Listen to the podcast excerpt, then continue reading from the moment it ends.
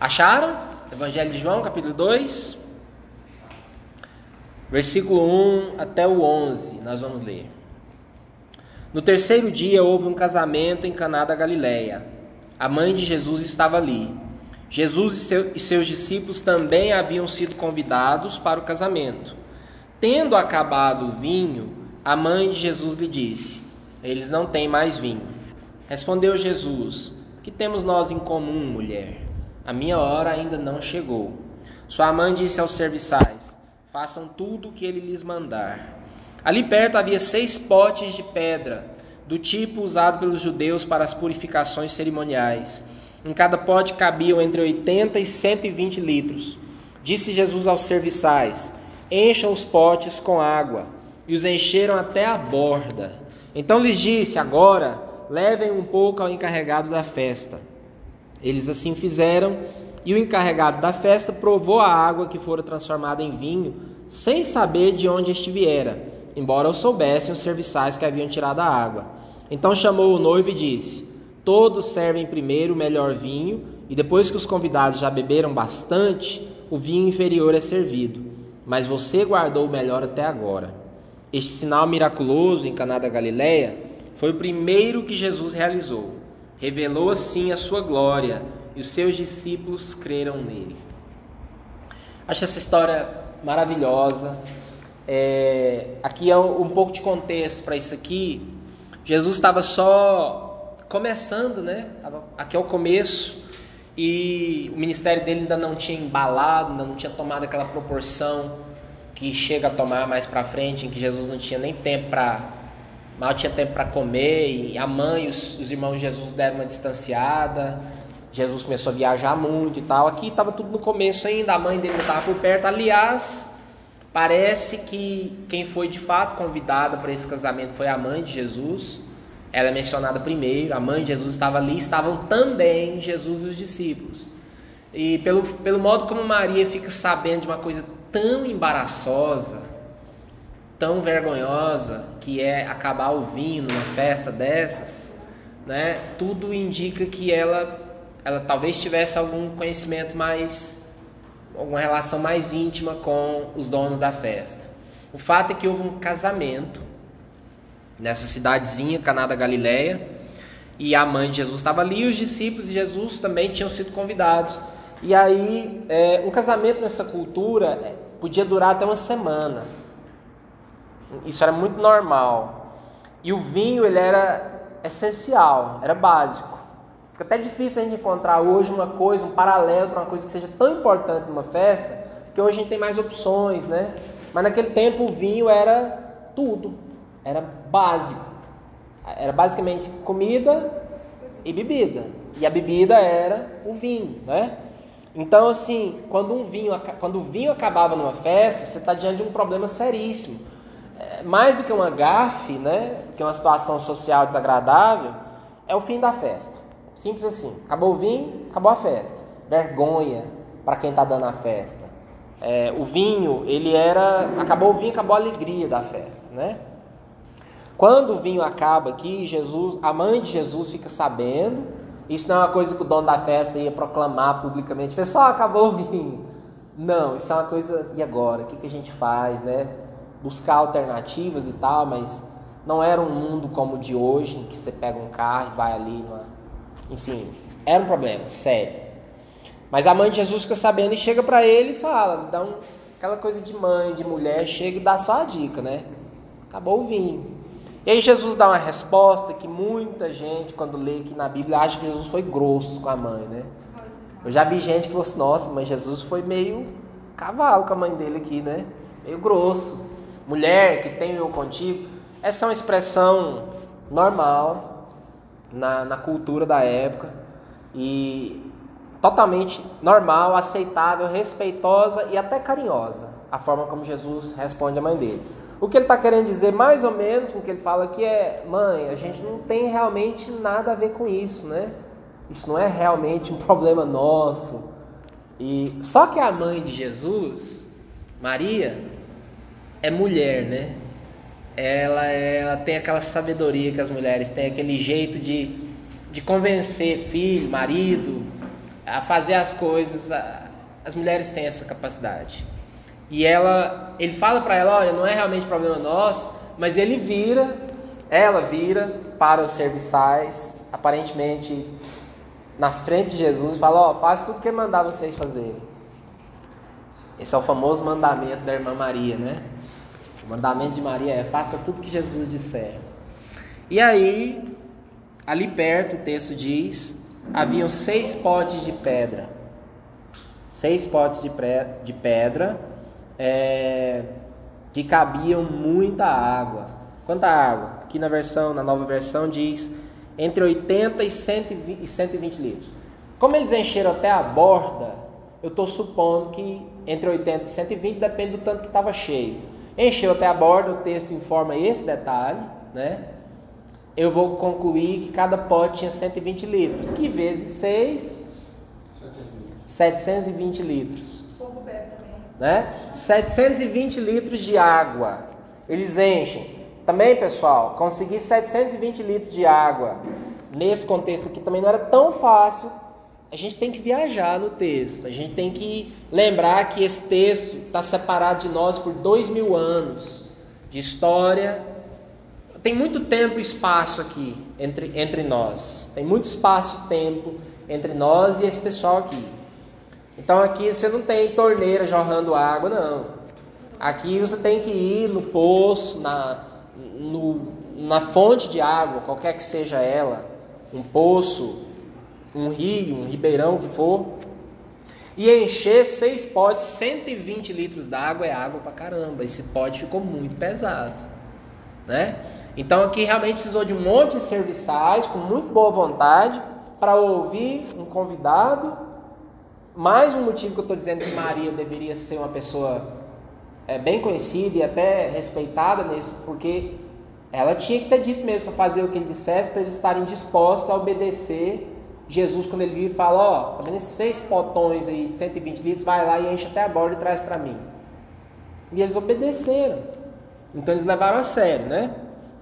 E esse é um princípio que eu já quero adiantar aqui, que em todos os sinais em João, claramente em todos eles, vocês verão nos próximos domingos, que Jesus fez o milagre, mas em todos eles a pessoa que recebeu o milagre teve que fazer algo.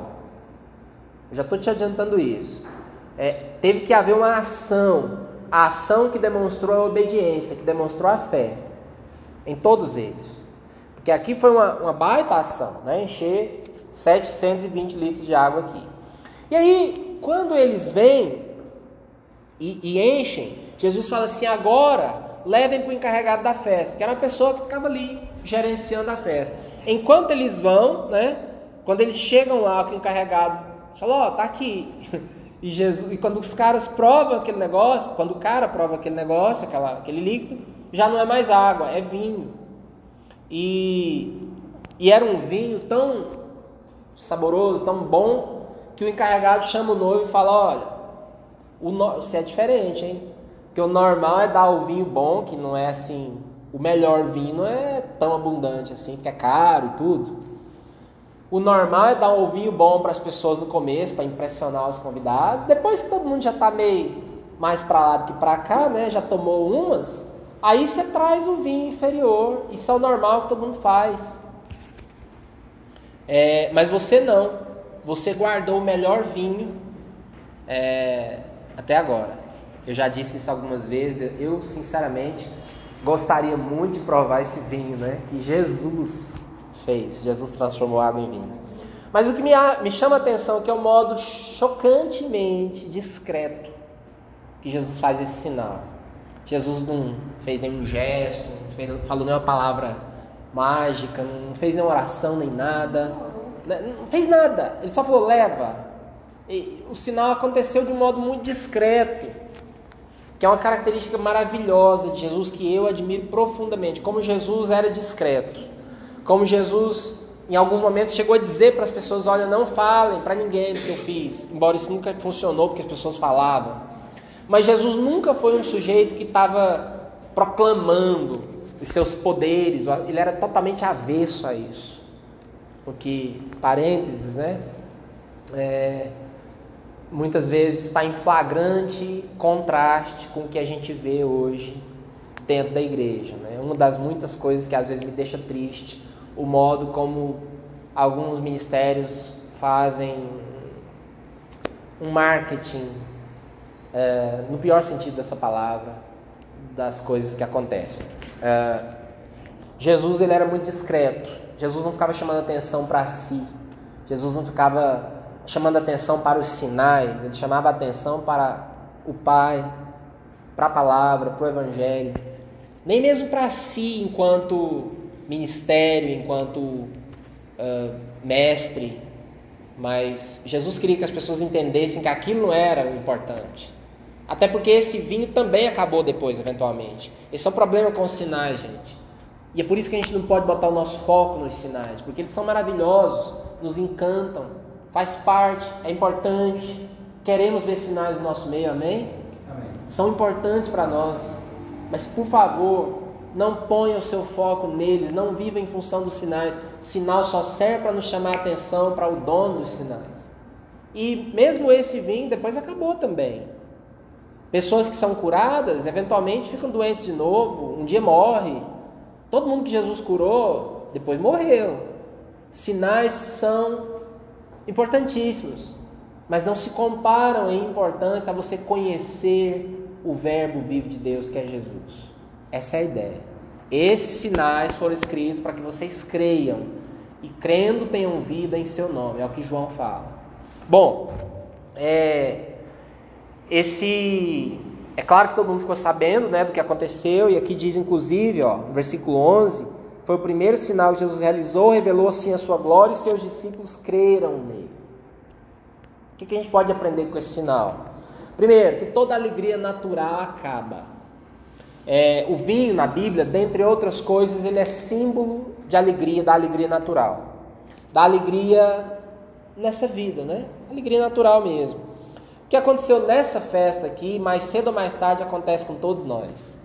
Em algum momento da vida, você percebe que, que as alegrias dessa vida elas são todas efêmeras, passageiras, temporárias. Ah, toda e qualquer alegria extraída desta vida, ela está destinada a acabar. Por melhor, fica comigo. Não é uma palavra pessimista, não. Você vai me entender. Por melhor que seja a alegria que você obtém naturalmente nesta vida, por mais saborosa que seja uma comida, seu estômago enche. Se você comer demais além da capacidade, seu estômago vai passar mal. É, tudo que é natural, pessoal, é limitado. Acaba. Toda alegria natural, por mais satisfatório que seja, em algum momento tem problema, tem conflitos, tem frustrações. Ah, acaba. Essa é a primeira grande verdade. Eu acho que é uma verdade para pessoas maduras, né? Eu acho que é uma verdade que a gente precisa ter ela aqui num cantinho do nosso campo visual. Lembre-se, quando você estiver muito feliz, aliás, tem um, um provérbio aí, não sei se é dos chineses, ou se é de, de Gandhi, ou se é do Einstein, do Einstein né? Aquele assim que é, quando você estiver vivendo uma coisa muito boa, lembre-se que ela vai passar. Mas quando você estiver vivendo uma coisa muito ruim, também lembre-se que vai passar, né? Tudo vai passar. Isso me lembra, eu até anotei aqui para ler para vocês, que eu gosto de sempre um pouquinho de cultura também no meio da, das nossas palavras. Essa ideia de que a alegria natural acaba, ela foi brilhantemente retratada por um poeta nosso, Carlos Drummond de Andrade, quando ele escreveu o poema José, que eu leio para vocês. E agora, José, a festa acabou, a luz apagou, o povo sumiu, a noite esfriou. E agora, José? E agora você? Você que é sem nome, que zomba dos outros, você que faz versos, que ama, protesta. E agora, José? Está sem mulher, está sem discurso, está sem carinho, já não pode beber, já não pode fumar, cuspir já não pode. A noite esfriou, o dia não veio, o bonde não veio, o riso não veio, não veio a utopia, e tudo acabou, e tudo fugiu, e tudo mofou. E agora, José? E agora, José? Sua doce palavra, seu instante de febre, sua gula e jejum, sua biblioteca, sua lavra de ouro, seu terno de vidro, sua incoerência, seu ódio, e agora? Com a chave na mão, quer abrir a porta, não existe porta. Quer morrer no mar, mas o mar secou. Quer ir para Minas? Minas não há mais. José, e agora? Se você gritasse, se você gemesse, se você tocasse a valsa vienense, se você dormisse, se você cansasse, se você morresse, mas você não morre, você é duro, José. Sozinho no escuro, qual bicho do mato, sem teogonia, sem parede nua para se encostar, sem cavalo preto que fuja a galope, você marcha, José. José, para onde? Esse é um poema muito legal, eu gosto muito dele, cuja temática é essa coisa da, da, perda, da busca, né, ou da perda, ou das duas coisas, do sentido da vida. É, aqui dá uma análise literária maravilhosa, mas não é o que eu quero fazer hoje. O fato é que esse poema ele trata disso, de quando acabou. Aqui fala de acabou, esfriou, foi embora, sumiu, morreu, mofou. São alguns dos verbos que o poeta usa. Uh, e ele cita várias coisas, de festa, de amigos, de um monte de coisa. Enfim, a alegria, o riso. Ele usa essa palavra, o riso. E a alegria, eu e o César temos tido grandes conversas sobre isso. A alegria que eu estou usando com A maiúsculo é a alegria da vida, sabe? É o sentido da vida, é o, é o propósito. Me lembra também aquele filme magnífico que, se você não assistiu, precisa assistir. Se já assistiu, assista de novo, que vale a pena. Que é Antes de Partir. Há uma cena em que, lá no alto da pirâmide no Egito, o Morgan Freeman e o personagem dele, né? E o uh, Jack Nicholson estão conversando e o Morgan Freeman vira para o Jack para os personagens, eu não me lembro o nome das personagens, e, e diz para ele é, que os egípcios tinham uma história antiga em que ah, eles diziam que quando as pessoas chegavam, quando morriam, chegavam diante dos deuses, seria feito duas perguntas. A primeira, você encontrou a alegria? E a segunda, você levou, levou alegria para os outros? Acho isso muito bonito, né? Ah, não sei se isso é fato, se havia mesmo isso lá na, na, na cultura egípcia, mas fato ou não, acho que muito, a vida se resume muito nisso mesmo. É muito do que nós procuramos. Nós procuramos alegria na vida, ou felicidade e tal. Nesse texto aqui, essa é a primeira lição que eu quero apontar. Esse texto coloca um momento em que a alegria acabou. E agora, José? Você poderia perguntar para o dono dessa festa. A festa acabou.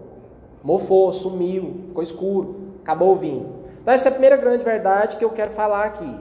Que toda alegria natural acaba e é preciso que você ouça essa verdade. Verdade desagradável, mas eu sei que você já sabe disso. Hoje eu só estou te lembrando que se você puser a sua alegria nas coisas naturais, essa sua alegria não vai durar muito, porque tudo que é natural em algum momento acaba, perde o sentido e você, se a sua alegria estiver ali, já é. Segunda coisa, a segunda grande verdade é que a religião por si só não traz alegria de volta. E por que eu estou dizendo isso? Porque esses potes, aqui no versículo 6, diz que os potes de pedra eram aqueles usados pelos judeus para as purificações cerimoniais. Então não é um pote qualquer, são potes que eles eram símbolo da religiosidade intensa dos judeus. E se tem um povo que levava a religião a sério, era esse povo aqui. Muito mais a sério, talvez, que todos nós aqui. Um povo que essa questão da purificação é porque é o menor sinal de contaminação, e eles tinham as questões é, cerimoniais, rituais, antes de comer, vários momentos do dia, eles tinham que se purificar. Então, é, ao menor sinal de contaminação, eles iam lá, lavavam as mãos, se purificavam. Jesus fala sobre isso em alguns momentos, né? Então, esse povo levava muito a sério a purificação, a tentativa de serem puros, serem bons religiosos. E eram seis vasilhas, e números na Bíblia são importantes porque são simbólicos, não estão aqui por acaso. Então, quando fala de seis, é, seis é o número do homem na Bíblia. O homem foi criado no sexto dia. Sete é o número é, perfeito, é o número de Deus. E seis é o número do homem. Apocalipse diz isso claramente. Ah, então esses potes de pedra eles simbolizam o esforço humano. O esforço humano para se purificar, para ser aceito por Deus, para encontrar alegria. De um modo religioso, buscando a Deus, mas é eu fazendo, é o homem fazendo. É o esforço humano para alcançar a Deus. Gente, está fazendo sentido até agora? Vocês estão me entendendo? Amém? Está claro? É, no entanto, nesses potes de pedra, pelo esforço humano, só tinha uma coisa lá dentro. O que, que tinha? Água. E se Jesus não entra em cena, se não é o toque do Senhor Jesus, eles iam beber água. Agora, o que é água? Nós sabemos que água é essencial para a vida, é o líquido mais importante. Mas água, água é só água, né, gente? água é para sobrevivência, certo? Água é o que? Quais são as características da água? Sem cheiro, sem, cheiro, sem sabor, é inodora, é... enfim, a água é água é, sem cheiro, sem sabor, sem cor, é para sobrevivência, certo? A gente bebe água para quê? Para viver. É, a gente não bebe água para nos encantarmos. Eu sei que num dia de calor como esse, você pega uma aguinha bem fresquinha e bebe, dá um prazer muito grande e tal. Mas vocês estão me entendendo? Quando a gente faz festa, por exemplo, você não fala, ah, vou dar uma festa e vou preparar um monte de água mineral aqui para servir para os meus convidados. Embora você sirva água também, mas, mas a água não está associada ao encantamento, ao prazer. A água é símbolo mor de sobrevivência. A gente não bebe água para se encantar, para sorrir, para amar. Quando as pessoas querem se alegrar, elas bebem vinho. Aqui no contexto bíblico, né? E não água. O vinho é a bebida que alegra, que encanta, que, que é a bebida do amor, é a bebida do romance, da alegria, dos, dos amigos. Não é a água. A água é realmente sobrevivência. O vinho, ao contrário da água, ele é o que? Colorido, cheiroso, aromático, saboroso. É uma bebida que altera o humor, né? Que faz as pessoas se alegrarem. A Bíblia diz isso, Salmo 104, 15, diz que o vinho alegra o coração do homem. A mesma Bíblia, me apresso em lembrá-los, também diz que o vinho em excesso provoca dissolução. Você não deve se embriagar, isso é pecado é um excesso, faz mal para você e para os outros. Mas o vinho é sim um símbolo de alegria na Bíblia. Então o que eu quero dizer com isso? Que religiosidade pode ser útil, mas não traz a verdadeira alegria, é só água. Agora Jesus transforma, esse é o terceiro ponto, transforma essa água num vinho melhor do que o que eles tinham antes. Detalhe é maravilhoso, porque Jesus podia fazer um vinho qualquer, né? Ah não, vou quebrar o galho de vocês aí, toma aí um, um vinhozinho básico aí. Não, tudo que o Senhor faz é bem feito, é completo, é perfeito. Amém, irmãos? Tudo que o Senhor faz é perfeito, é para te encantar, para você falar: Meu Deus, olha o que Deus fez na minha vida. E eu já estou caminhando para o final aqui, eu quero que você preste muita atenção. Com Jesus, tudo é melhor do que o melhor sem Jesus. Anote essa frase no seu coração. Com Jesus, tudo é melhor do que o melhor que você puder arrumar sem Jesus. Então, se você convida Jesus para ser Senhor da sua vida, toda a sua vida, seus sonhos, seus relacionamentos, suas finanças, como nós já fizemos aqui hoje, sabe? Seus propósitos na vida, seu trabalho, sua família, tudo. Se você convida o Senhor para ser Senhor da sua vida, se você faz o que Ele manda, como fizeram essas pessoas, mesmo que às vezes a ordem do Senhor pareça. Acabou o vinho. Pega essas vasilhas que vai lá encher de água. Oi? Foi preciso obediência. Foi preciso uma boa dose de realmente de obediência para pegar aquelas vasilhas pesadíssimas que já eram pesadas. É, naquele tempo não tinha plástico, tá, gente? É, naquele tempo as vasilhas eram de barro e essa no caso dessas aqui de pedra. Então era pesado. Depois que você bota 120 litros d'água, complicado, né? Mas eles foram lá, eles obedeceram. Porque com Jesus, o melhor, com Jesus tudo é melhor do que o melhor que você poderia conseguir sozinho. É preciso crer nisso. Então não basta convidar o Senhor Jesus para ser Senhor da sua vida. É preciso estar disposto a obedecê-lo. É preciso crer que Ele vai transformar a sua vida, mesmo quando Ele te der ordens que para você, na sua lógica natural, sejam sem sentido, sejam trabalhosas até. Sem obediência, a disposição de obedecer, ou o vinho acaba, ou, e aí não está na Bíblia, mas eu estou te dizendo que, e aí eu estou falando da alegria, ou acaba, ou fermenta e vira vinagre, que é o que acontece com o vinho quando ele desanda, né? Agora, se Jesus é de fato Senhor, aí só melhora. Porque o Senhor ele é poderoso para transformar a água em vinho. E hoje eu fui pesquisar e eu li algumas coisas bem interessantes sobre é, enologia, né? A ciência e a arte do vinho.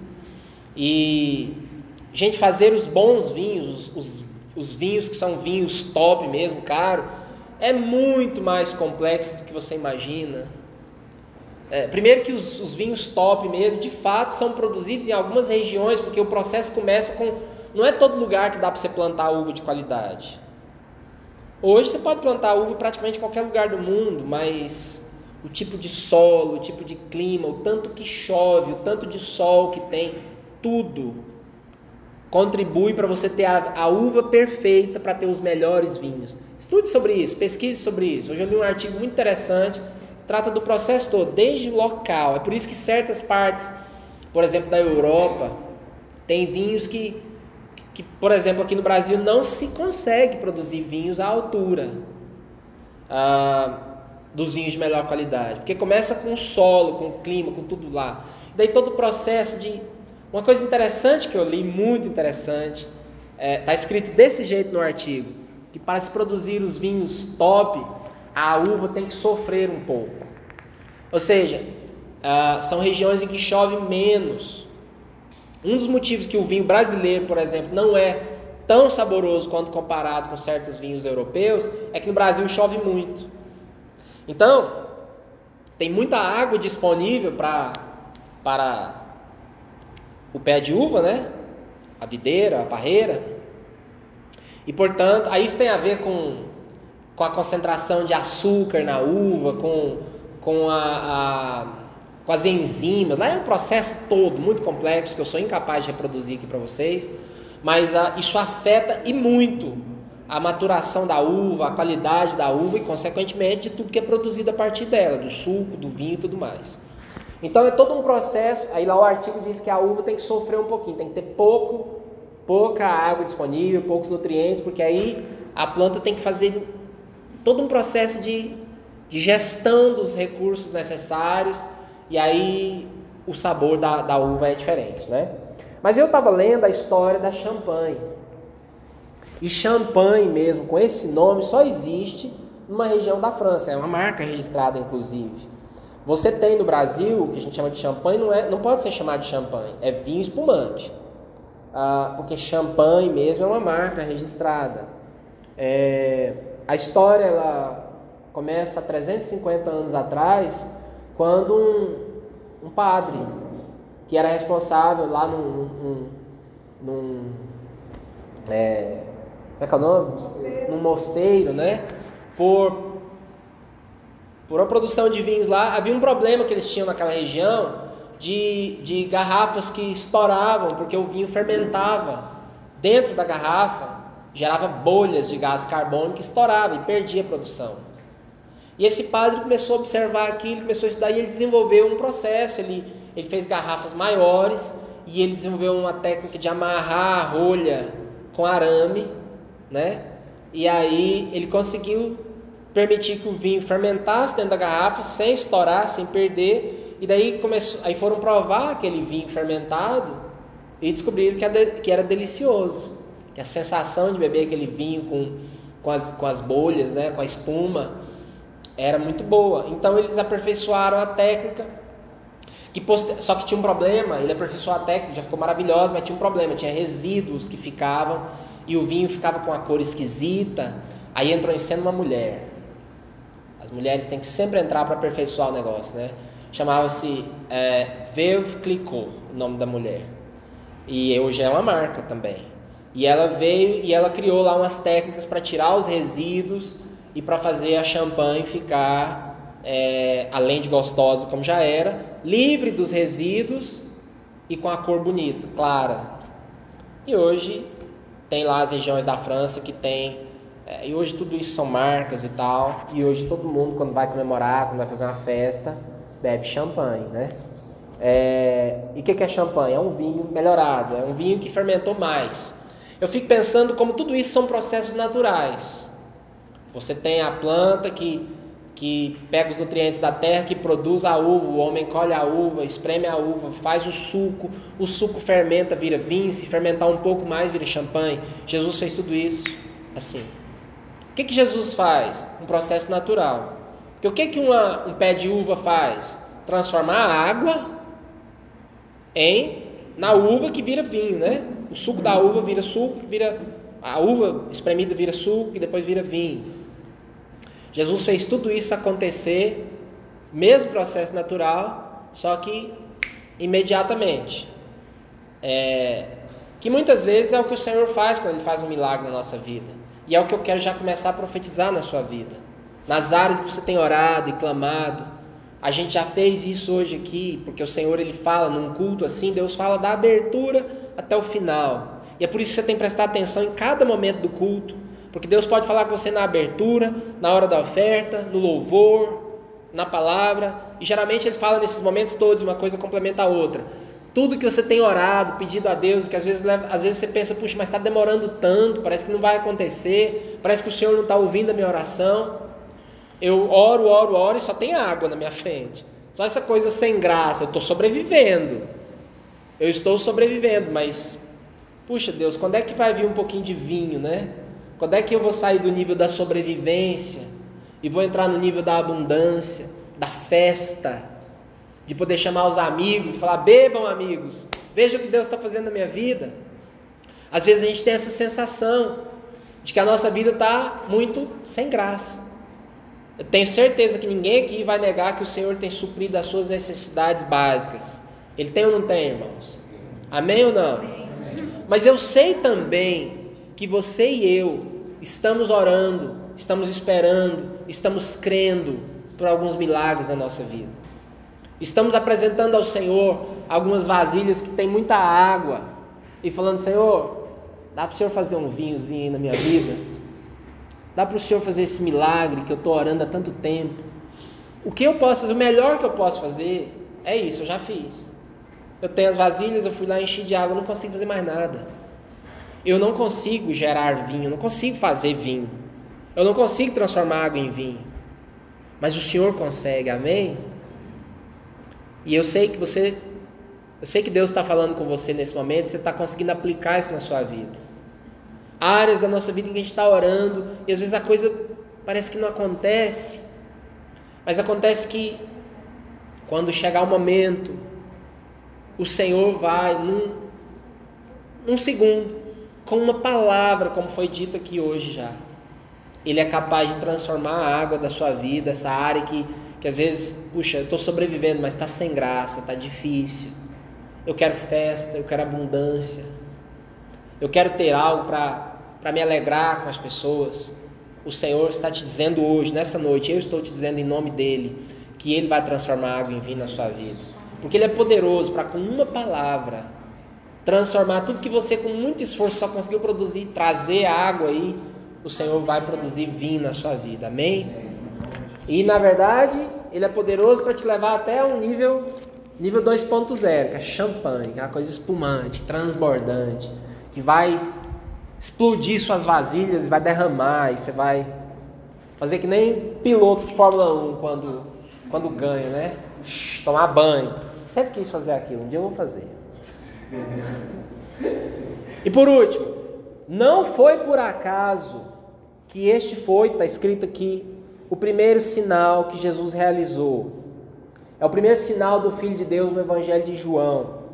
É porque ele aqui está mostrando que ele é infinitamente melhor do que a religiosidade, do que o que a religiosidade judaica e qualquer outra possa produzir, porque ele não só traz a vida, a sobrevivência, que é o que a água traz, mas ele traz a vida abundante, que é o que ele fala mais à frente em João 10, 10.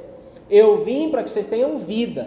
Aí ele acrescenta, não é vida qualquer, não é nível de água, não é vida Vida nível água, é vida nível vinho, é vida abundante, é festa.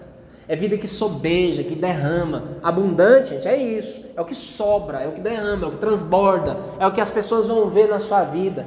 Ninguém vai. Ninguém. Vamos falar de rede social? Ninguém posta na rede social assim, bebendo aqui uma água hoje. Ninguém, as pessoas postam quando está comendo um sanduichão, né, um hambúrguer gourmet, quando está no churrasco, quando está tomando vinho. É isso que as pessoas põem em rede social. É isso que chama a atenção dos outros. É isso que os amigos vão olhar e falar: Nossa, mas está bebendo água demais. Não, ninguém faz isso. As pessoas vão olhar e falar: Puxa, você está bebendo vinho, hein? Está tomando champanhe. É isso faz as pessoas verem o que Deus está fazendo na sua vida. E de novo, eu faço questão de afirmar: você está me entendendo? Eu não estou falando de vinho aqui, não. Eu estou falando de alegria, estou falando do símbolo do vinho. Amém? Então, esse primeiro sinal aqui, ele, ele coloca todos os demais em perspectiva. Na verdade, eu tenho uma mensagem aqui hoje. Jesus é melhor que todo melhor do resto da sua vida. É isso, é essa a mensagem. Jesus é melhor do que o melhor que você, seu trabalho, esforço humano, sabe, as vasilhas de pedra da sua vida, a religiosidade consegue produzir. O Senhor, com uma palavra, vai e leva para o dono da festa. Com uma palavra, ele faz o melhor. Jesus é o melhor. E quando você prova de Jesus, você fica arruinado para o resto. Nada mais serve, nada mais te interessa. Porque ele é tão melhor. Sabe aquela coisa tão gostosa, tão boa que você prova que nada mais serve para você? Você fica estragado. É, você fica comparando tudo com aquilo. Aquilo se torna referência. Tipo, de repente um dia você tomou aquele sorvete, que foi o melhor sorvete que você já tomou na sua vida. E todo sorvete que você toma é bom, mas não é tanto quanto aqueles. Sabe essas coisas que a gente tem? Aquela referência que, que tudo você passa a comparar com aquilo. Jesus é isso. Todo o resto perde o sabor, perde a graça, porque Jesus é tudo. E olha, último detalhe. A narrativa aqui começa dizendo que no terceiro dia houve o casamento.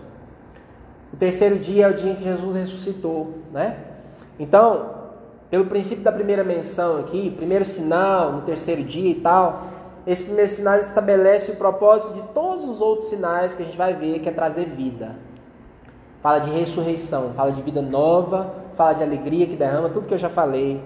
E eu quero terminar profetizando isso, que a partir de hoje, e nós vamos orar agora, o Senhor vai intervir na sua vida e vai transformar a água em vinho e se você diz para mim, Onésimo, já tem vinho na minha vida, ótimo, então prepare-se para champanhe. Amém? Você está no nível da água, prepare-se para o vinho. Se você me disser que está no nível do vinho, glória a Deus por isso. Prepare-se para champanhe, que é o que Deus vai fazer na sua vida. O melhor vinho daquela festa foi o último, foi o que Jesus criou. Então, às vezes você vai dizer para mim, você que está ouvindo essa palavra, você vai dizer assim: Ah, mas eu já estou velho, ah, mas eu, eu, sabe, eu realmente às vezes a gente tem essa sensação de que, que não. É difícil acreditar, às vezes, que o Senhor vai fazer algo melhor do que você já viveu. Eu quero te dizer que o melhor de Deus, eu sei que isso já virou um clichê, mas é uma verdade que eu estou aqui para te falar hoje, profeticamente, ainda está por vir na sua vida. Porque Deus é assim. Deus é poderoso para fazer dos próximos anos da sua vida os melhores que você já teve. E, e é isso que eu quero então dizer para você hoje que o Senhor vai fazer isso na sua vida a partir de hoje. Eu quero orar por você. Amém?